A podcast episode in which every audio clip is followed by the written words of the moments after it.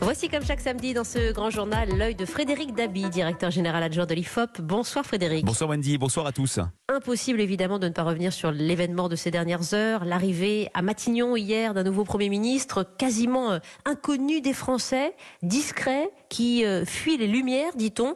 Euh, c'est sur le papier un anti-Macron. Oui, c'est vrai qu'on a un Premier ministre très complémentaire d'Emmanuel Macron. C'est un quasi inconnu, vous le disiez. On a déjà vu, hein, Wendy, par le passé à Matignon, des personnalités très peu connues. On se souvient de Raymond Barre en 1976, même Jean-Marc Ayrault en 2012 et Édouard Philippe en 2017, élus locaux, maire de Nantes et du Havre étaient très peu connus des Français. Mais là, c'est vraiment quelqu'un qui n'a jamais émergé, qui a toujours été extrêmement discret. Et ce qui me frappe, c'est que c'est un choix en même temps.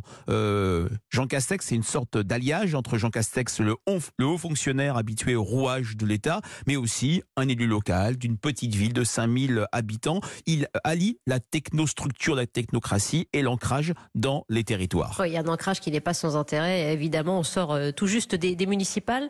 choix politique, stratégique, qui fait beaucoup parler depuis euh, hier matin, euh, qui restera euh, indélicat, si j'ose dire, tant qu'on ne connaîtra pas la substance du gouvernement, parce que c'est l'incertitude justement sur la philosophie qu'il va impulser. Oui, c'est vrai qu'il y a beaucoup d'interrogations.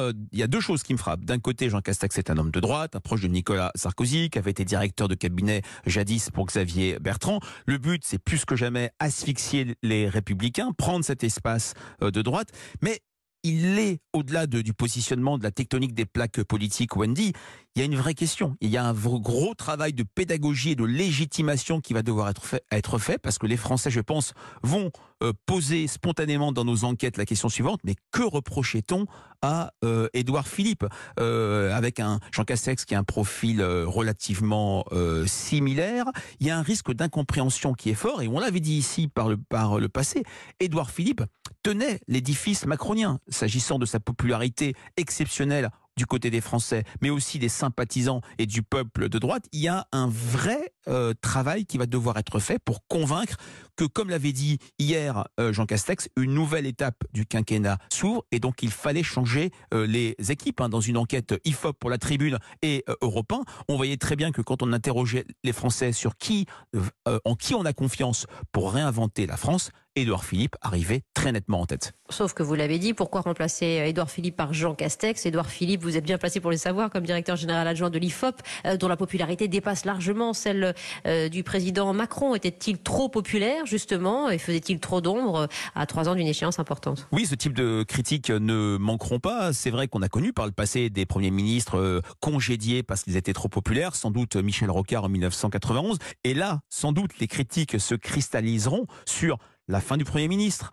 Emmanuel Macron déjà euh, en campagne, qui va être à la fois président et Premier ministre. Emmanuel Macron qui se nomme à l'hôtel Matillon. Alors, soyons euh, nuancés. Ce sont des critiques qu'on a très souvent euh, entendues. Par exemple, quand François Mitterrand avait nommé un très très proche, en l'occurrence Laurent Fabius, le Premier ministre finit toujours par se trouver une certaine autonomie. Mais plus que jamais, le choix du casting, le choix d'avoir remplacé Édouard Philippe par Jean Castex ne manquera pas d'interroger les Français. D'où l'importance, on, aura sans doute la réponse lundi, mardi ou un peu plus tard, de l'équipe générale, de la combinaison, de la composition du gouvernement pour voir si la feuille de route d'Emmanuel Macron qu'il a annoncée vendredi dans la presse quotidienne régionale, la dimension écologique, la dimension de grandes réformes, euh, les mesures sur la dépendance, l'aide aux jeunes seront pris en charge par cette nouvelle équipe du gouvernement. Oui, il n'y a pas de remaniement de principe, il y a des remaniements de fond euh, évidemment, donc on suivra tout cela avec vous. Alors cela dit, vous n'avez pas encore euh, prévu pour ce week-end du moins de sondage d'opinion sur, sur Jean Castex, mais vous poserez probablement les questions notamment sur la pertinence du choix au sondé. Bien sûr, euh, bien sûr, même si les Français, il faut le dire, s'inscrivent très rarement dans une logique de casting, ils sont plutôt sur une logique de résultat. On dit que Jean Castex est un homme de droite, les Français vont pas l'appréhender comme ça. Est-ce que il améliore leur euh, situation? Est-ce qu'il les protège face à cette crise économique qui vient et que les Français euh, ont parfaitement intériorisé? Est-ce qu'il va prendre en charge ce virage écologique? Très clairement, il est attendu au tournant. Et j'ai en tête, Wendy, la dernière phrase, les dernières phrases qui ont été prononcées vendredi par Édouard Philippe lors de cette passation de pouvoir assez euh, émouvante, c'est soyez bon et bon vent. Oui, dans une salve d'applaudissements. Voilà pour votre premier commentaire sur l'actualité à chaud, Frédéric Dabi. Et puis votre œil s'est arrêté aussi cette semaine sur euh, les envies de changement et les attentes des Français en cet après-confinement. Alors c'était intéressant d'en parler parce qu'il y a cette enquête IFOP pour la tribune en partenariat avec notre radio et, et, Public Sénat qui, euh, qui anticipe justement la rentrée de septembre et c'est pas folichon. Hein oui, très clairement, la France d'après Covid est perçue sous l'angle de l'anxiété de cette crise économique à venir. Quand on interroge les Français sur leur, morale pour la rentrée, on a une projection ultra pessimiste, 81% de pessimisme sur la situation économique et sociale, 83 sur le sur le taux de chômage. Ça fait le lien avec notre précédent sujet. Emmanuel Macron va aborder la fin de son quinquennat, comme Valéry Giscard d'Estaing en 81 ou Nicolas Sarkozy en 2012, sous l'angle d'une crise économique très forte. Mais ce qui est intéressant, c'est qu'au-delà de ces craintes collectives, on voit à quel point cette crise... Les envies de changement. Exactement. Cette crise inouïe a accéléré les aspirations au changement. Les Français croient à un monde d'après, à un plus rien ne sera comme avant, alors même que par le passé, on leur a vendu, si je puis dire, le monde d'après. Ils avaient très bien vu que l'inertie était toujours plus forte que la rupture. Mais là, quand on les interroge avec nos amis de la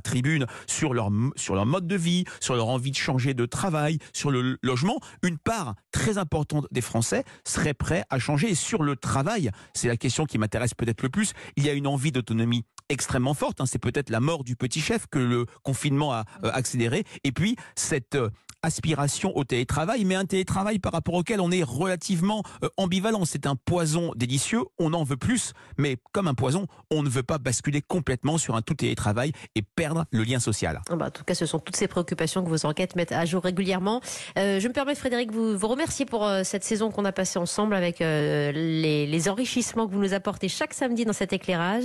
Et, et j'espère vous retrouver très rapidement sur l'antenne d'Europe 1. Merci, Frédéric. Merci, cher Wendy. C'est un vrai plaisir de passer cette saison avec vous. C'était un, début pour moi et ça m'a beaucoup plu et surtout merci de votre bienveillance. Bravo pour l'exercice. Merci Frédéric. À bientôt à tous.